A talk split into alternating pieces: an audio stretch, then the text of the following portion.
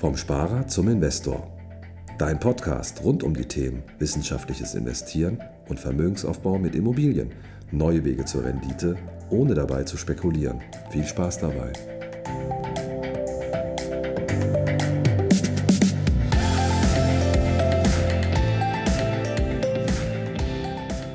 Herzlich willkommen zum neuen Podcast vom Sparer zum Investor. Heute geht es darum, ob du mit Ferienwohnungen Geld verdienen kannst.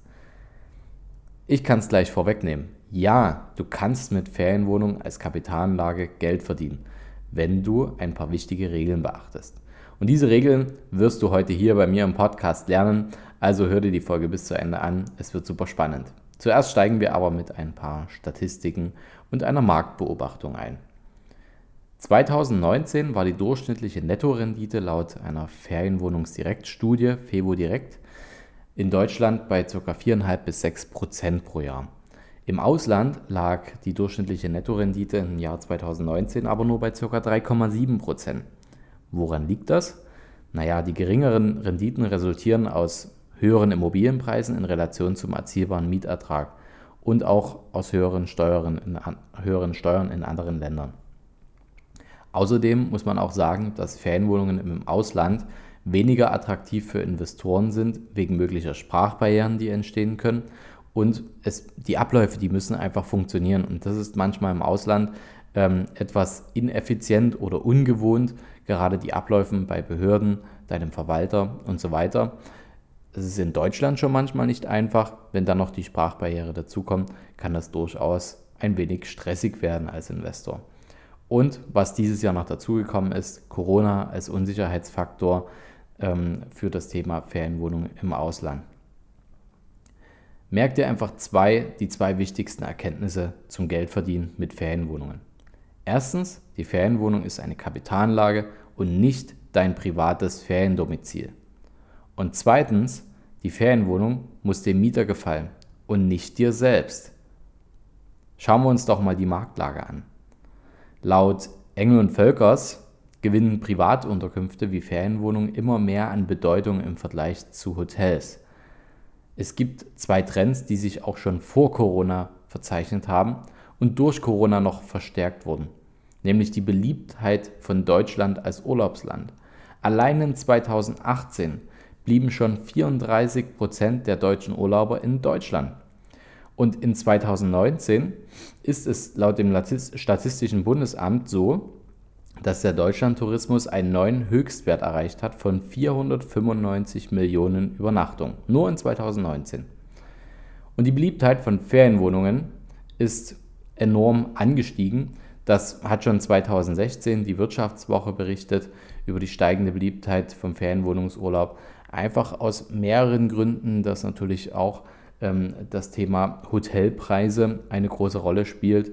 Viele mögen zum Beispiel auch das ganze Thema Buffet nicht oder eben wenn du mit der ganzen Familie in den Urlaub fährst, dann kann das durchaus auch ähm, finanziell eine hohe Belastung sein, wozu nicht alle bereit sind, diesen Preis zu bezahlen. Im Corona-Jahr 2020 ist der Umsatz laut einer Umfrage des Deutschen Ferienhausverbandes insgesamt recht stabil geblieben. Also Sie sagen, wir sind insgesamt gut durch die Krise gekommen und während des Lockdowns im Frühjahr gab es natürlich um, Umsatzeinbußen, gerade weil die Ostersaison ausgefallen ist. Und wenn man sich jetzt aber die Sommersaison anschaut, dann war es so, dass 44 Prozent der Befragten eine stärkere Nachfrage hatten als 2019 und einen stärkeren Umsatz trotz der Unsicherheit und der Corona-Auflagen, die uns jederzeit erwarten können. Im Schnitt war der Sommerumsatz bei diesen 44 Prozent der Befragten, die gesagt haben, bei uns ging dieses Jahr noch mehr die Post ab, war der Umsatz um 15 Prozent höher als im Vorjahr. Und bei dem Rest der Befragten, also den Nichtgewinnern, ähm, so würde ich es mal nennen, war der Umsatz größtenteils auf dem Vorjahresniveau. Schauen wir uns doch mal die Mieten bei deutschen Ferienwohnungen an. 34 Prozent der Eigentümer von Ferienimmobilien in Deutschland sind laut einer Studie von Engel und Völkers und von FEWO Direkt 2020 so weit gekommen, dass sie die Miete sogar erhöhen konnten. Warum? Na klar, Angebot und Nachfrage. Es gab eine erhöhte Nachfrage durch die Pandemie, weil eben viele Urlauber auf Flüge verzichtet haben, auf Auslandsreisen und vor allem auch auf Hotels selbst im Inland verzichtet haben. 3% der Eigentümer von Ferienimmobilien in Deutschland haben ihre Miete gesenkt. Das hat aber andere Gründe. Unter anderem kann das natürlich auch daran liegen, dass nicht nur in 2020 die Miete gesenkt wurde, vielleicht sogar auch in 2019 oder 2018, was möglicherweise an der Lage, eventuell auch einem erhöhten Preisniveau, so dass vielleicht ein Mieter sagen würde, die Preis-Leistung, die du mir hier anbietest, die passt für mich nicht, ähm, dass die deswegen ihre Preise senken mussten. Also da gibt es keinen direkten Zusammenhang mit der Corona-Entwicklung. Die Prognosen sind aus allen Richtungen, ähm, ich denke, einstimmig, denn es heißt, zukünftig können Ferienwohnungen generell als sicherer empfunden werden als große Hotelanlagen. Und gerade in der aktuellen Zeit, ähm, denke ich, wird hier jeder zustimmen, dass das ähm, durchaus die angenehmere, attraktivere und sichere Variante ist, wenn man sich denn hier an ein paar Regeln hält. Wie sieht es denn aus mit dem Angebot von Kaufobjekten?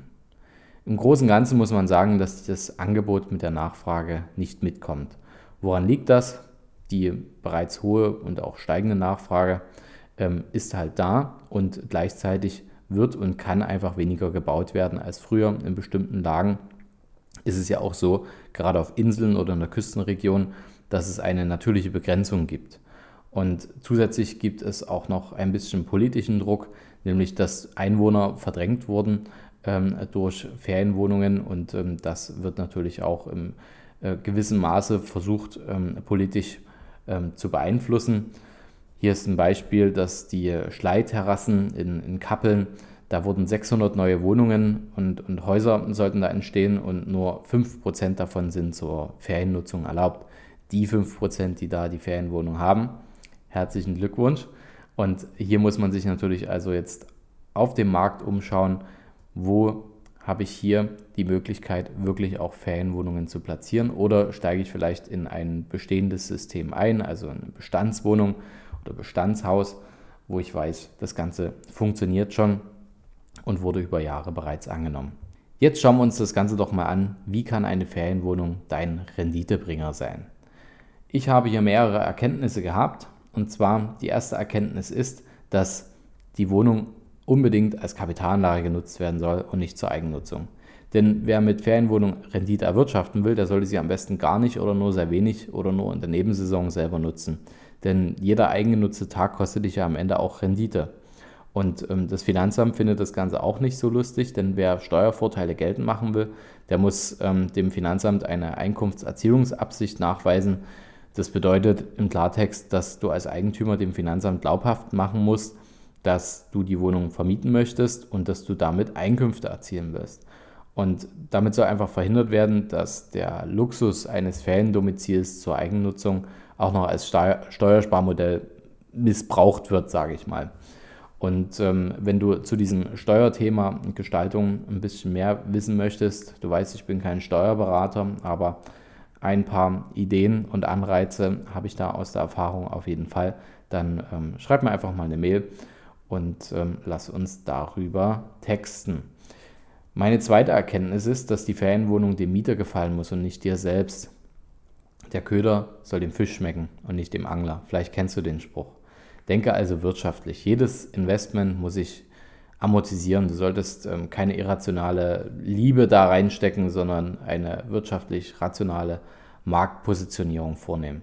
Und ähm, laut dem Maklerverband IVD rechnet sich so eine Investition dann, wenn die Ferienwohnung mindestens 17 Wochen im Jahr vermietet ist. Dann ist es im Schnitt so, dass die Mieteinnahmen höher sind als die Kosten für die Kreditaufnahme, für die Tilgung und für den Wohnungsunterhalt.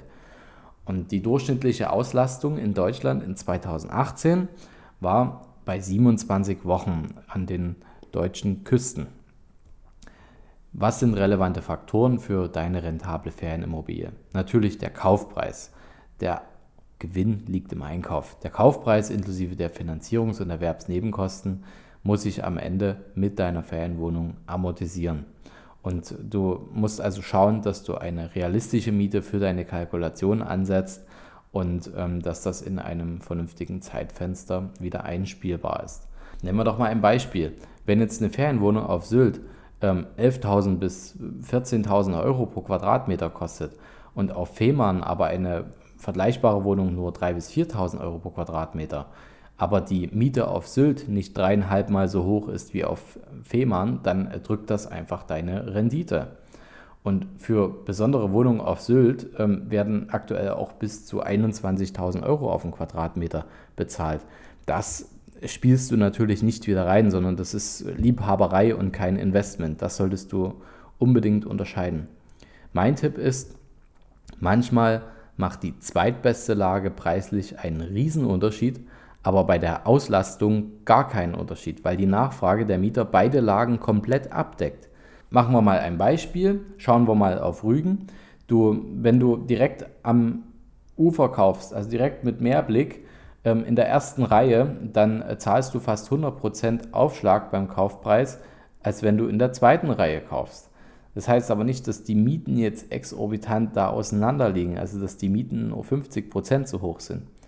Und ich gebe dir einen Tipp, fang einfach auch mit kleinen Investments an, wenn du dich ähm, an das Thema Ferienwohnungen rantasten möchtest. Kleine Investments sind schon ab 100 bis 150.000 Euro möglich und die musst du auch nicht Cash da haben.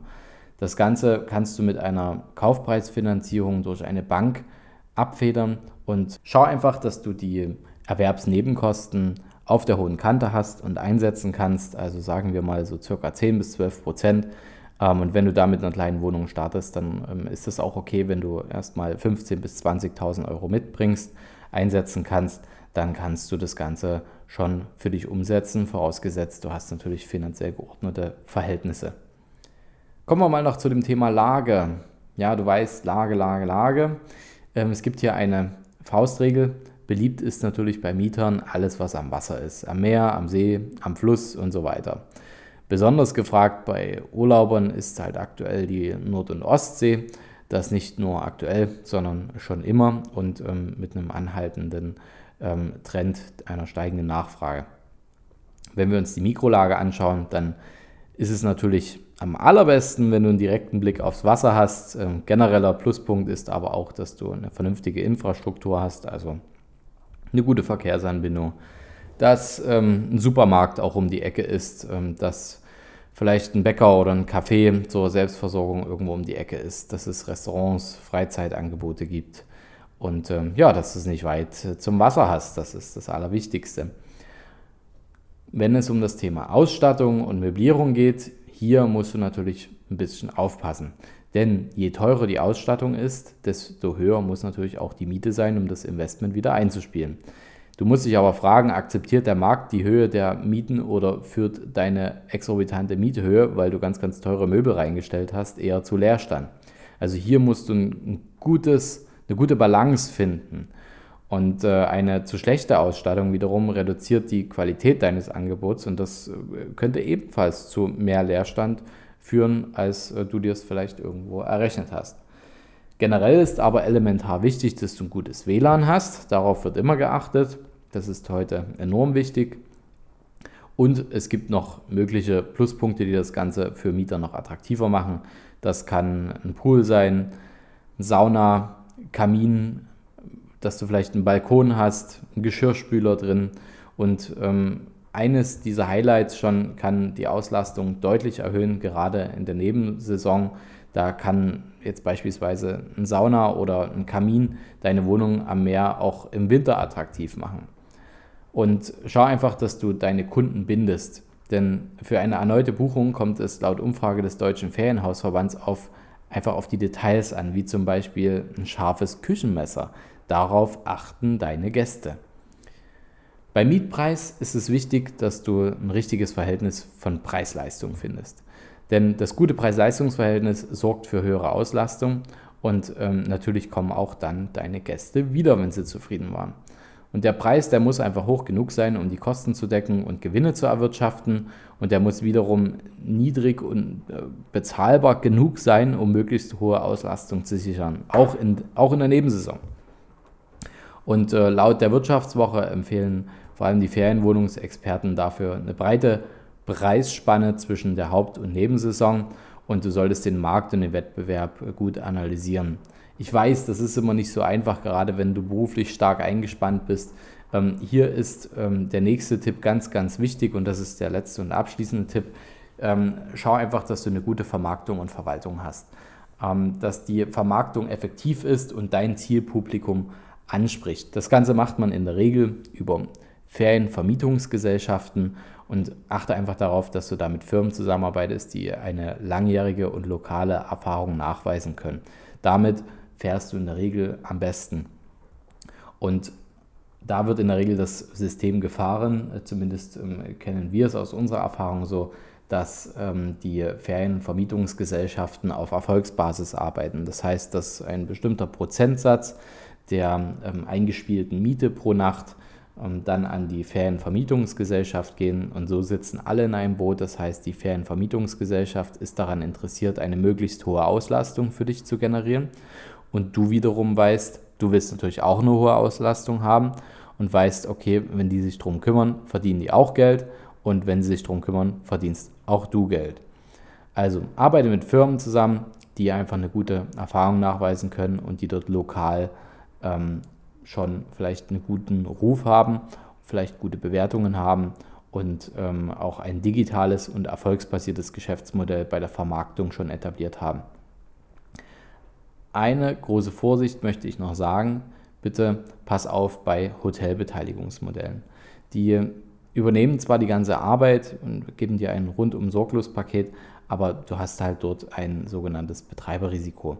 Und das hast du bei der klassischen Ferienwohnung nicht. Das heißt, wenn der Betreiber ähm, seinen Kurs wechselt, wenn der Betreiber insolvent geht, wenn der Betreiber einen schlechten Ruf hat, dann wirkt sich das natürlich auf dein Investment aus und das ist das, was du nicht haben möchtest. Also wenn du dort unabhängig bleiben möchtest, dann ähm, greif auf das klassische Ferienwohnungsthema zurück, da bist du von niemandem abhängig und kannst selber entscheiden, wie deine Ferienwohnung auf dem Markt erscheinen soll und ähm, gibst auch selber den Kurs an. Vielleicht ist das zu Beginn ein bisschen mehr Arbeit, aber ich denke, mit einem guten Berater wirst du das Ganze auf jeden Fall in eine gute Richtung bekommen.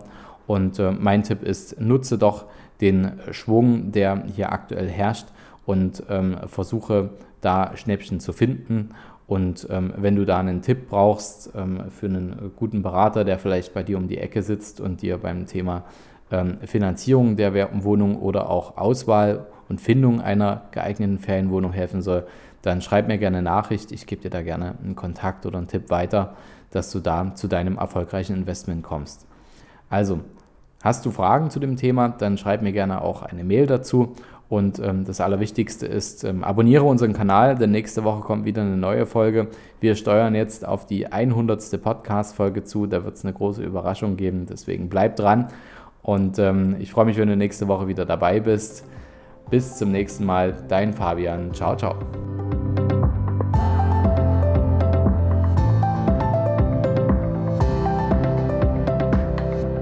Hast du Fragen zur heutigen Podcast-Folge? Oder brauchst du Unterstützung, deine Investments erfolgreich umzusetzen, aus zu zahlender Einkommensteuer Vermögen zu bilden oder deinem Depot mal so richtig Aufwind zu geben? Dann schreib mir gerne bei Instagram. Du findest mich unter vom Sparer zum Investor, alles zusammengeschrieben. Oder du schreibst mir eine Mail unter schuster.kapitalreinvest.de. Die Mail findest du auch nochmal in den Show Notes. Ich freue mich, von dir zu lesen.